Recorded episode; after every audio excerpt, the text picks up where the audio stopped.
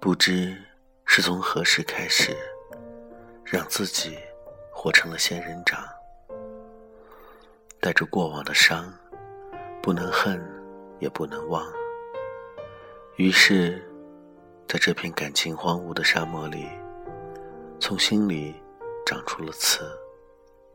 对每个靠近他的人都保持着警惕。之所以活得累，就是想的太多，记性太好，没有一定的承受能力，所以会烦恼。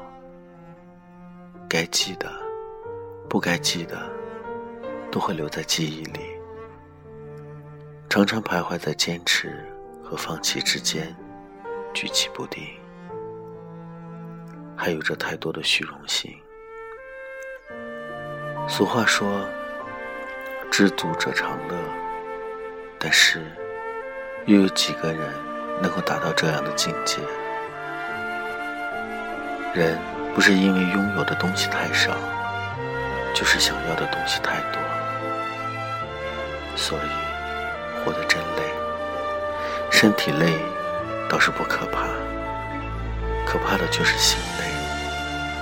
心累就会影响心情，会扭曲心灵。会危及身心健康。可在这个充满竞争压力的社会里，生活有太多的难题和烦恼，要活得一点不累，也不现实。